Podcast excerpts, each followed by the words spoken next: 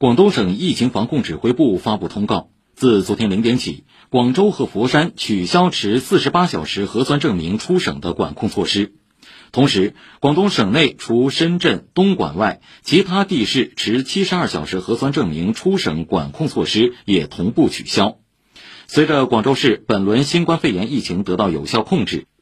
昨天零点起。广州市密闭娱乐场所、室内体育场馆在落实预约、错峰等措施基础上，按最大接待能力的百分之七十五实行限流。目前，在广州乘坐公交、地铁也只需测体温，不用再出示健康码。